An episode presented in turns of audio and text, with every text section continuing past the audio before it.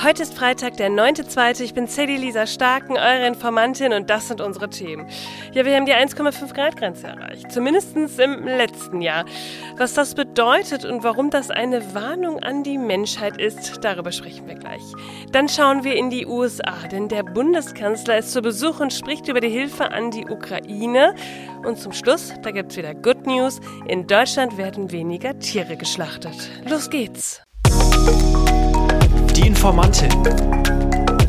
News erklärt von Sally Lisa Stark. Ihr Lieben, da sind wir wieder. Wie geht's euch zurzeit? Was beschäftigt euch gerade am meisten? Schreibt mir doch gern mal. Der Podcast, der lebt ja auch vom Austausch untereinander. Und damit ich euch hier auch so richtig einfangen und abholen kann, freue ich mich, wenn ihr mir mal schreibt. Tja, und jetzt starten wir mit den Themen, oder? 1,5 Grad. Die Zahl, die ist ja irgendwie in unseren Köpfen sehr eingeprägt. Die magische Grenze, wenn es in der Klimakrise so richtig schlimm werden soll. Ja, nochmal zur Erinnerung. Das 1,5 Grad Ziel ist ja im sogenannten Pariser Klimaabkommen festgehalten. Das ist ein völkerrechtlich bindender Vertrag. Der ist bei der Klimakonferenz 2015 in Paris geschlossen worden und zwar auch von fast allen Staaten der Welt. Und darin haben sie festgelegt, die globale Erderwärmung auf deutlich unter 2 Grad zu begrenzen, wenn möglich die globale Erwärmung auf 1,5 Grad zu begrenzen. Ja, diese Grenzen sind zwar von politischen AkteurInnen bestimmt worden, die haben aber eine wissenschaftliche Basis. Die Klimaforschung, die der Weltklimarat IPCC in regelmäßigen Berichten zusammenträgt, die zeigt nämlich deutlich, ab einer Erwärmung von über 1,5 Grad nehmen die Klimarisiken rasant zu. Ja, und was würdet ihr jetzt denken, wenn ich euch sage, naja, wir sind schon bei diesen 1,5 Grad, zumindest im kompletten letzten Jahr. Ja, ihr habt richtig gehört.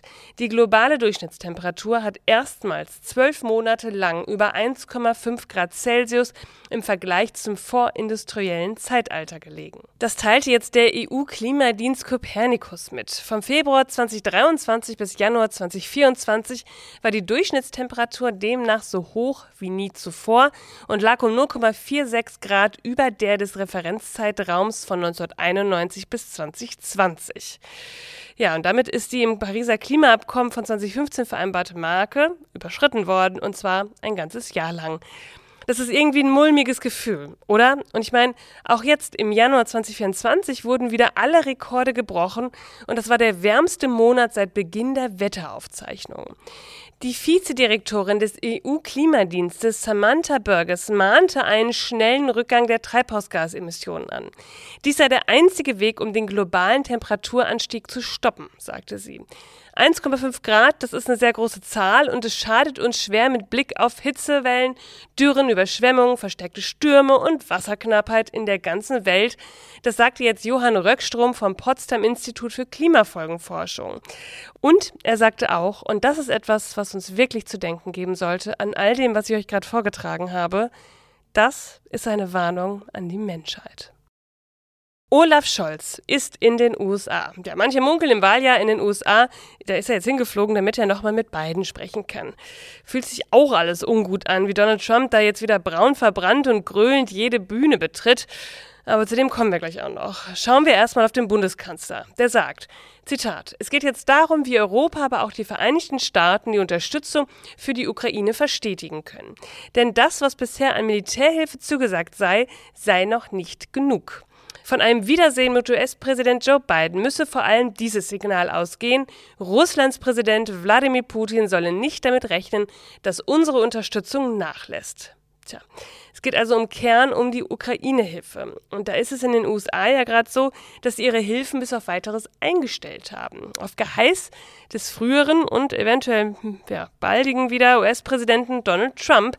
Die Republikaner weigern sich, einem 60 Milliarden Dollar Paket für Kiew zuzustimmen. Ohne die US-Hilfe dürfte die Ukraine im Abwehrkampf gegen Russland wohl kaum bestehen. Und die Verteidigungsfähigkeit der Ukraine ist damit irgendwie ungewiss. Und ungewiss ist damit auch die Zukunft des US-amerikanischen Schutzversprechens für Europa. Also irgendwie genau richtig, dass Scholz jetzt in die USA reist. Der Spiegel schreibt dazu. Um die USA bei der Stange zu halten, plant Scholz offenbar an deren Eigeninteresse zu appellieren. In einem am Donnerstag erschienenen Gastbeitrag für das Wall Street Journal testet der Kanzler diese Argumentation. Ein russischer Sieg über die Ukraine wäre auch ein schwerer Schlag für die liberale Weltordnung, so Scholz. Russlands Aggression könnte anderen autoritären Führern als Blaupause dienen. Ein Fingerzeig auf Amerikas Rivalen China, das dem kleinsten Nachbarn Taiwan droht.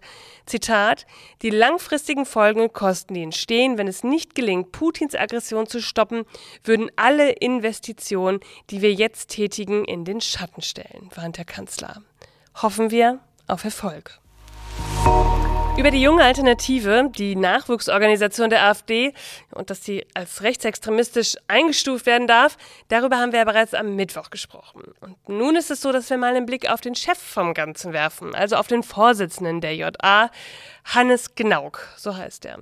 Der ist nämlich Bundestagsabgeordneter und Trommelwirbel Mitglied im Verteidigungsausschuss des Bundestags ja, so einen Typ, der völkische Gedanken und Rechtsextremismus jetzt per se mal nicht von der Hand weisen würde, der sitzt da vielleicht irgendwie nicht an der richtigen Stelle, oder?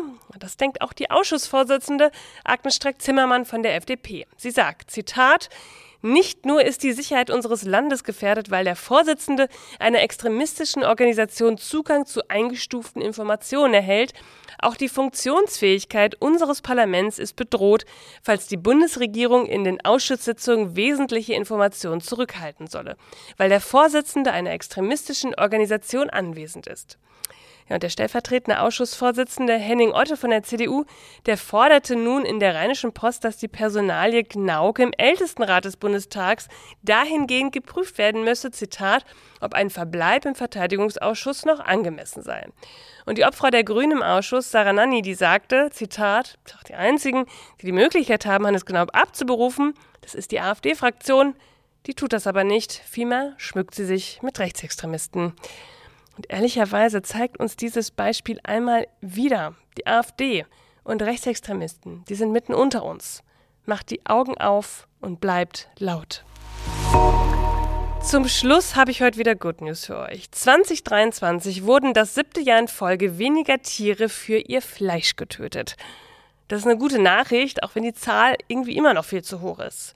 Es waren nämlich rund 6,8 Millionen Tonnen Fleisch, letztes Jahr 6,5 Millionen Tonnen Fleisch. Aber 2016, da waren es noch 8,3 Millionen Tonnen Fleisch.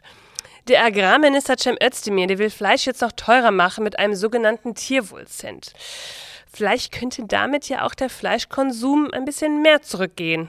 Es gibt doch wirklich so gute Alternativen. Ihr Lieben, das war schon wieder für heute. Ihr findet wie immer alle Quellen und Informationen in den Shownotes.